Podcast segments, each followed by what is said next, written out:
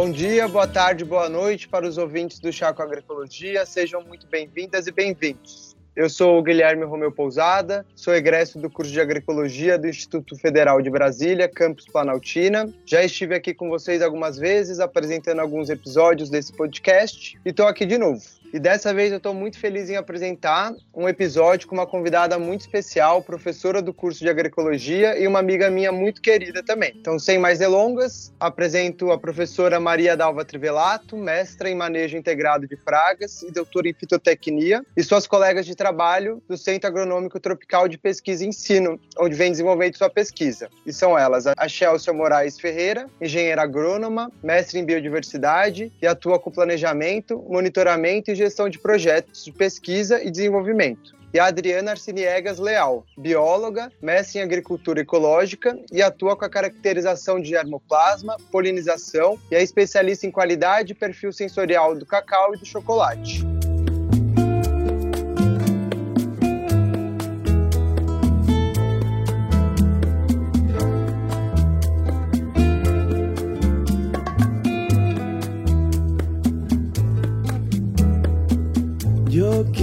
Caminar donde no hay senda, donde nadie cantó ya mi cantar. Yo quiero caminar por las veredas de un río que mañana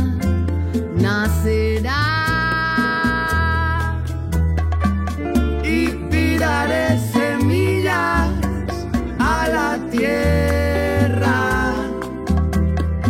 Semillas que muy pronto brotarán.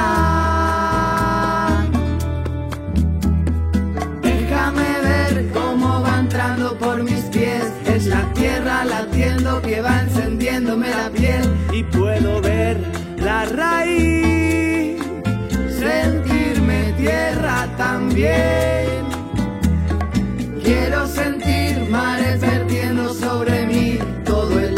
Que empuja lo que no quiere salir y lo que no me hace bien. Lo voy echando de mí. Primeiro eu queria perguntar para a Chelsea um pouco sobre o CATIE, esse centro e os principais trabalhos que acontecem por aí. E, além disso, queria saber também quais são as formas de admissão de estudantes nesse centro. Oi, Guilherme. É um prazer estar com você aqui, compartilhando informação sobre o CAT. CAT é o Centro Agronômico Tropical de Investigação e Ensinança, e que em tradução seria, como você já falou, Centro de Pesquisa e Educação Regional, que fica na Costa Rica, aqui na América Central. Eu trabalho aqui no centro já faz alguns anos. Eu sou agrônoma, com mestrado em manejo, gestão e conservação da biodiversidade e eu trabalho especificamente na unidade de melhoramento de café e cacau. O CAT é um centro de pesquisa regional. Isso o que significa? É, ele está localizado na Costa Rica, mas tem escritórios ou representações em diferentes países da América Central. E a gente trabalha em diferentes temas relacionados à parte de recursos naturais e, e meio ambiente. Então, nós temos trabalhos na parte de agrofloresta, na parte florestal, na parte de agricultura, na parte de cultivos perenes, que é como o café e o cacau, na parte de hortaliças. Também nós trabalhamos trabalhamos no que se refere à economia ambiental, a parte de manejo de bacias hidrográficas. Na verdade, o CAT tem uma temática bastante ampla e sempre pensando no que é a, a projeção, o futuro e a sustentabilidade dos recursos de desenvolvimento, né? Baixo esse, esse enfoque. Agora você poderia contar um pouco com a gente como que funciona o processo de admissão dos estudantes aí no centro? Claro que sim. Olha, o CAT, como centro de pesquisa, o que ele oferece é, dentro de uma oferta acadêmica são cursos de mestrado, doutorado, em convênio com outras universidades estrangeiras, e também tem uma oferta grande de que nós chamamos cursos de capacitação, que tem durante o ano todo, que são cursos ou treinamentos assim como que de, de curto prazo. No caso do mestrado, tem um processo que é de admissão, que para ter mais informação, porque tem uma série de, de formulários, de documentos, que são necessários para você concretar, concretizar esse processo de aplicação, que está disponível dentro da página web do CAT. Então, eu aconselho que as pessoas possam buscar lá, porque pede as coisas principais, diploma, né? Tem que ter a proficiência do idioma, inglês, é, conhecer um pouco do espanhol. Tem uma série de recursos que são pedidos para poder você fazer a aplicação como estudante de mestrado. É muito importante que verifiquem bastante as ofertas né, e os temas de interesse que tem dentro da instituição, para que você possa estar seguro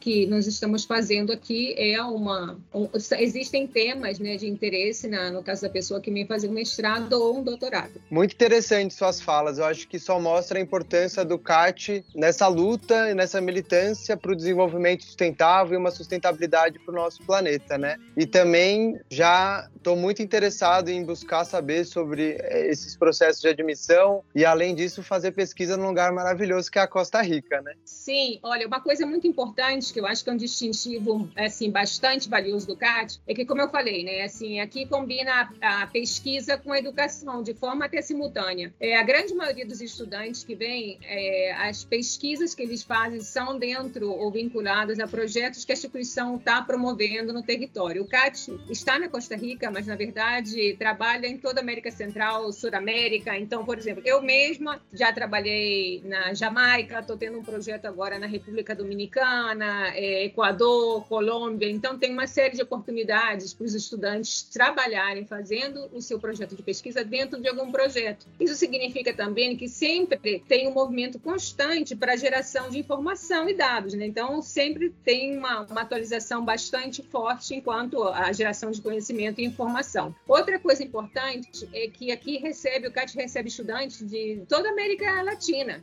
Então, isso também é um ambiente bastante enriquecedor. Tem, agora mesmo nós temos dois brasileiros, não me pergunte de onde são, eu acho que são de São Paulo os dois, eu não sei, mas temos uma, um rapaz e uma moça que eh, estão começando o mestrado nesse ano acadêmico e entendo que um está dentro do mestrado, que é na parte de florestal, de bosques, que nós chamamos aqui, e a outra, o outro, eles estão dentro do mestrado de agro, agroflorestal. Então, isso é muito rico, você conviver com pessoas, é, não só profissionalmente, mas também culturalmente, pessoalmente, você ter essa experiência de conviver com pessoas de outros países, essa troca de informação, né, experiência profissional. Então, isso é uma coisa também muito valiosa do CAT.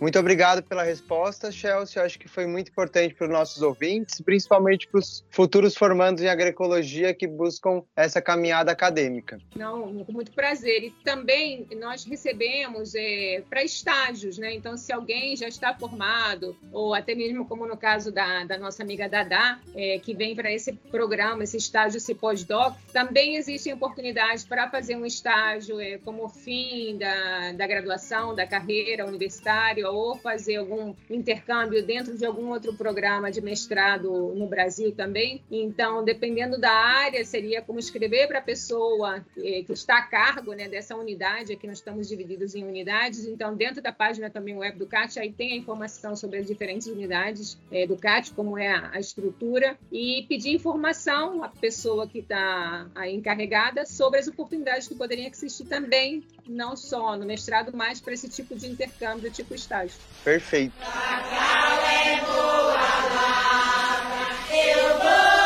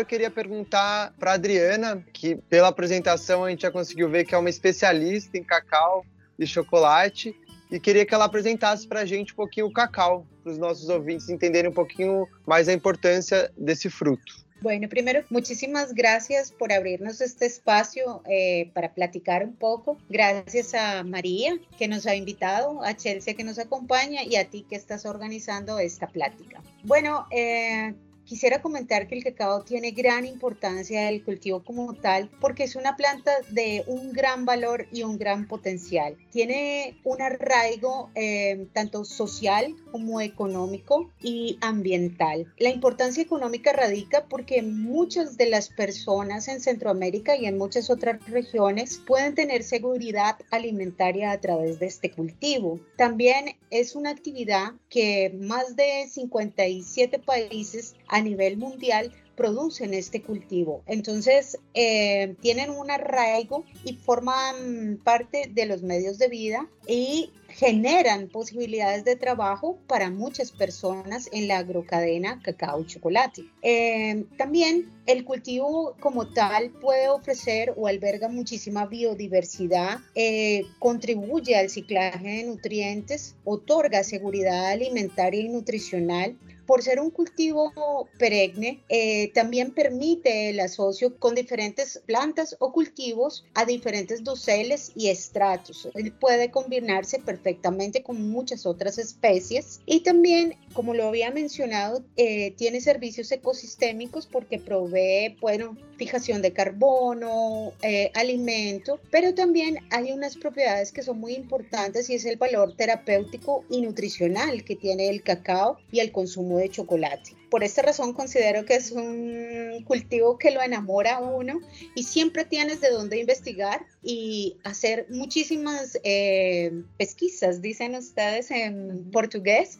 Entonces, eh, siempre estás aprendiendo algo nuevo de la planta, del fruto y de todo lo que está en su entorno. Eh, yo quisiera concentrar un poco el día de hoy como la importancia que tiene en el nivel terapéutico y nutricional del cacao y el chocolate. Entonces, como este tiene eh, más de 300 compuestos, tales como proteínas, grasas, epicatequinas, magnesio y otros, entonces te contribuyen a muchas eh, cosas de salud. Por ejemplo, eh, ¿Por qué asociamos el chocolate y el cacao con la felicidad? Bueno, porque básicamente eh, tiene un compuesto que es el L-triptófano y esto te va a ayudar a liberar esa serotonina que te hace a ti feliz, que te pone contento. También como tiene altos contenidos de magnesio en sus granos, entonces esto te proporciona calma. Eh, ayuda con la regeneración, por ejemplo, del zinc en la síntesis de las proteínas. Como tiene anandamina, endorfinas y te ayuda a liberar este tipo de cosas, te proporciona bienestar. Eh, asociamos los antioxidantes o los polifenoles a la,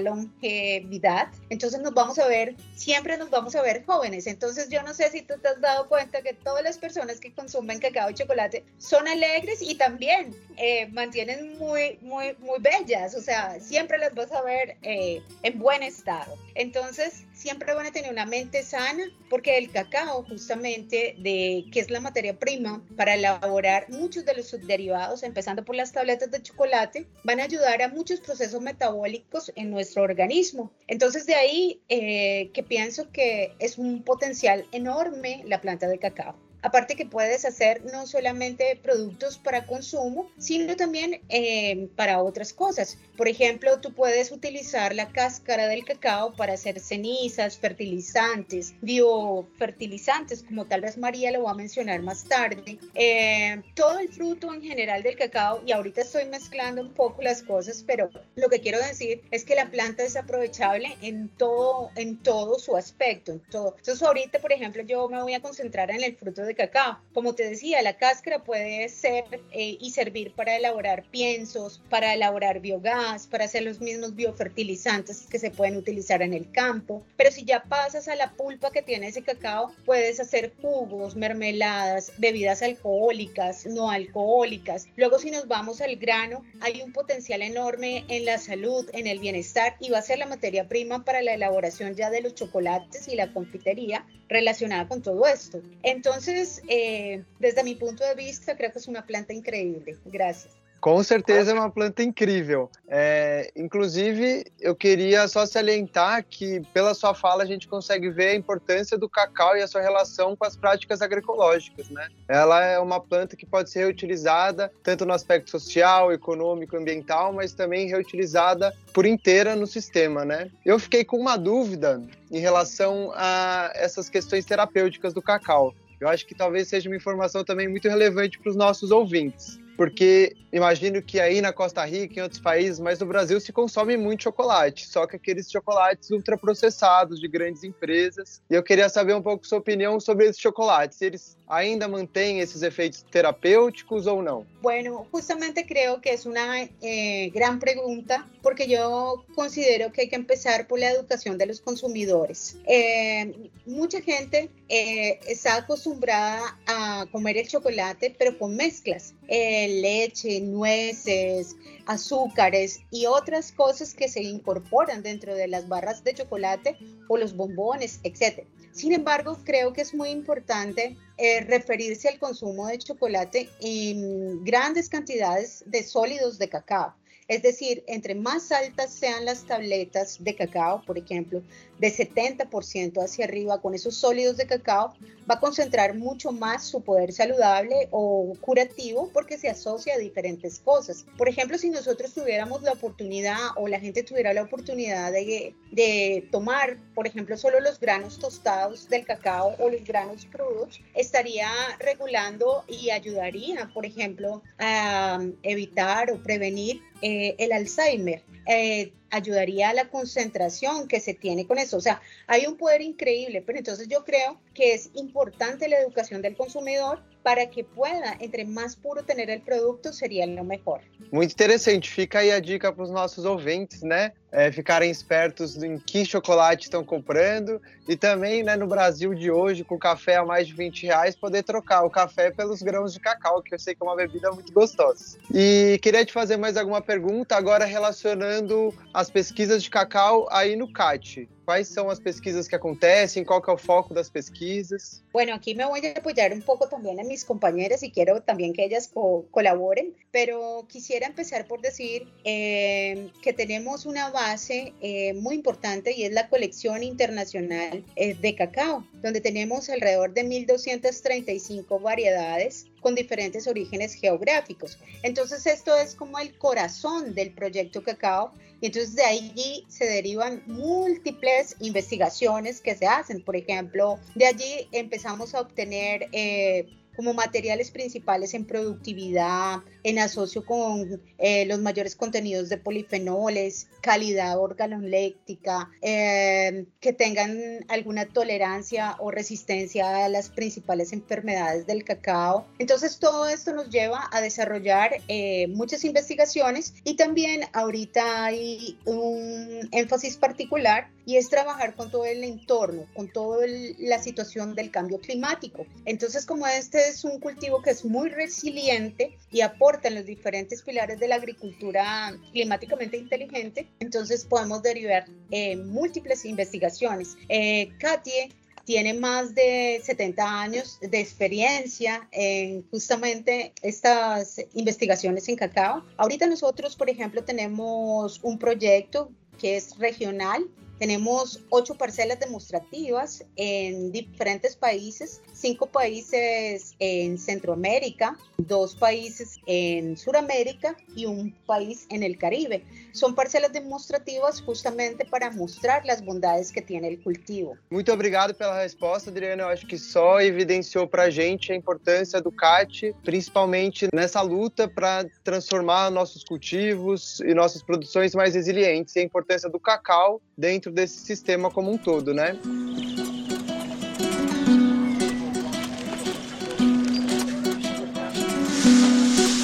The chocolate song. All right, ladies and gentlemen, boys and girls, stop what you're doing, sit back and relax, and listen to the story of Max. It's time to sing.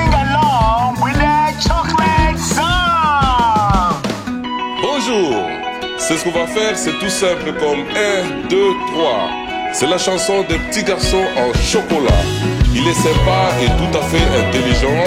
Il joue le foot et reste relax. On l'appelle le Max.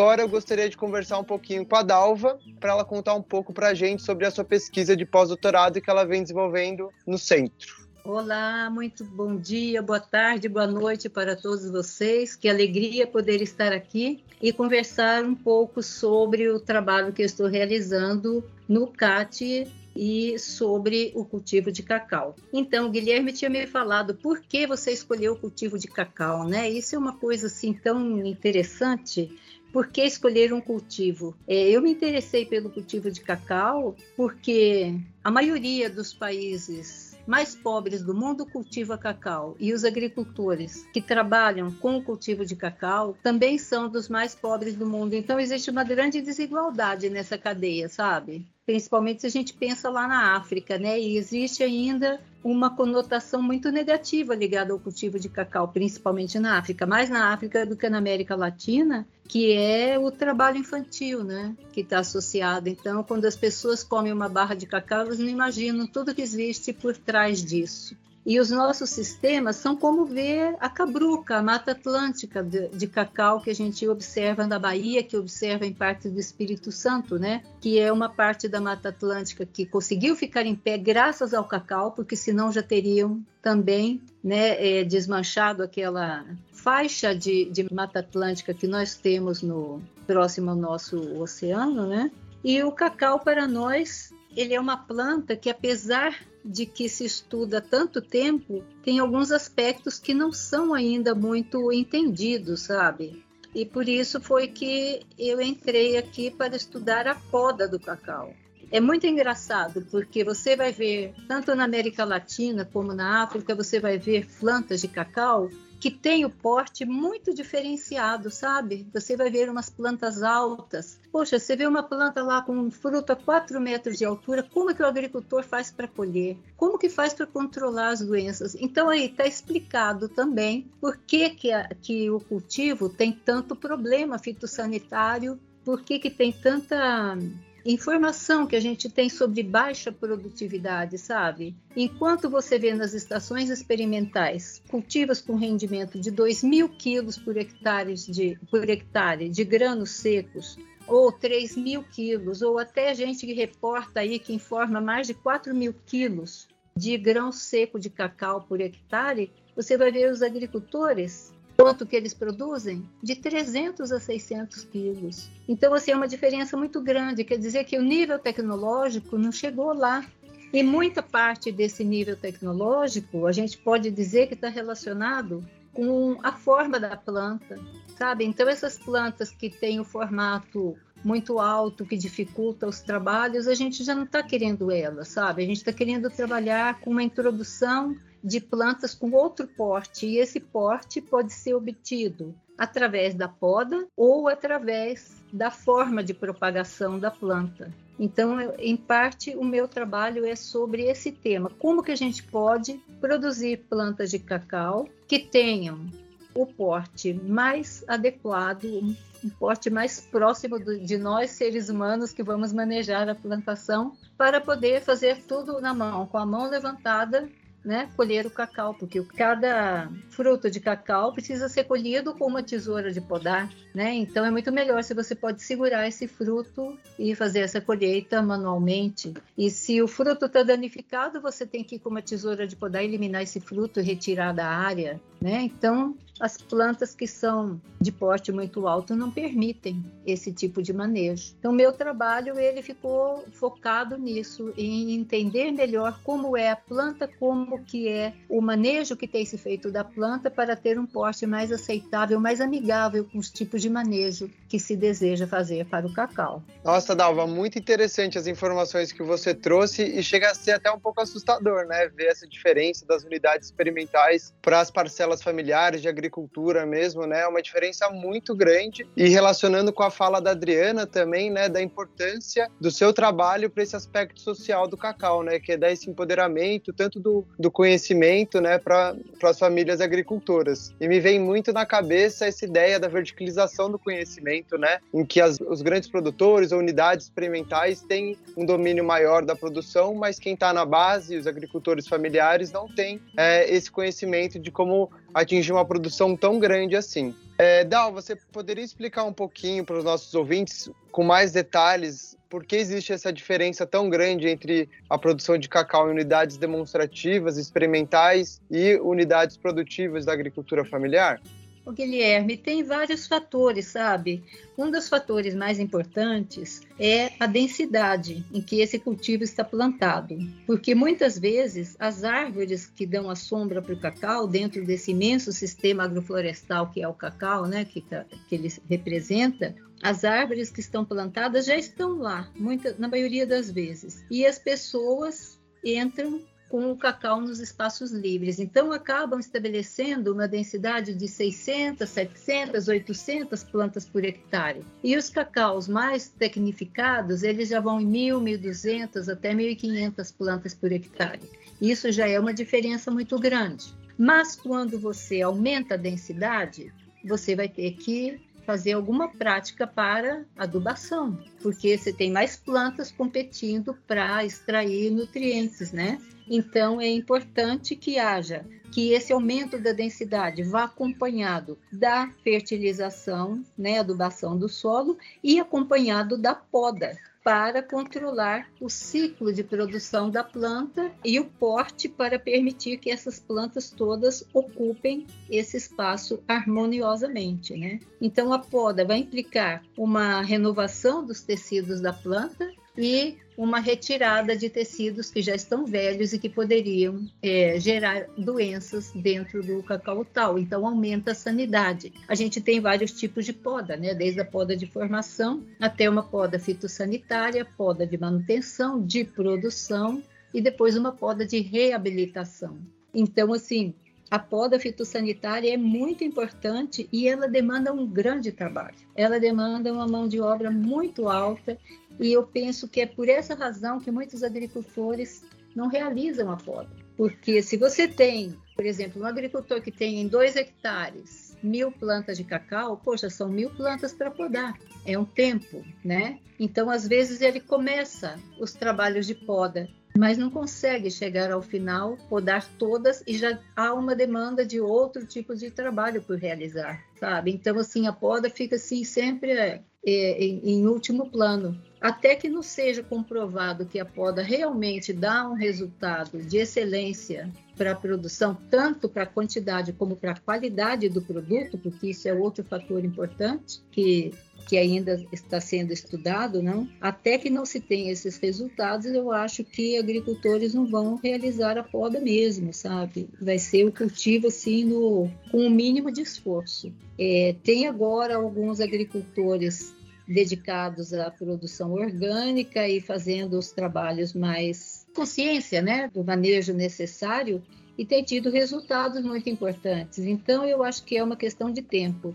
Eu percebo que vem aí uma nova uma nova onda tecnológica e com trabalhos mais simplificados. É, inclusive, a poda é uma prática muito difícil. Porém, se eu conseguir reduzir o tamanho da planta, eu vou reduzir o número de podas, sabe? Tem um estudo dos brasileiros da CEPLAC, né, que eu gosto sempre de mencionar, do Jorge Sodré, que ele diz que se você trabalha a planta de, é, propagada por enxertia, você vai ter que fazer 5 a 7 podas de formação, para você ter a planta bem formada, sabe? 5 a 7 podas nos primeiros 4 a 5 anos. Porém, se você trabalha as plantas provenientes de propagação vegetativa, com duas podas, você já tem a planta com o formato que você deseja e com formato reduzido para você ter é, a, os frutos produzidos numa altura que é mais compatível com o manejo, sabe? Então, assim, são novos estudos, né, que estão trazendo diferentes perspectivas para a tecnologia de produção do cacau.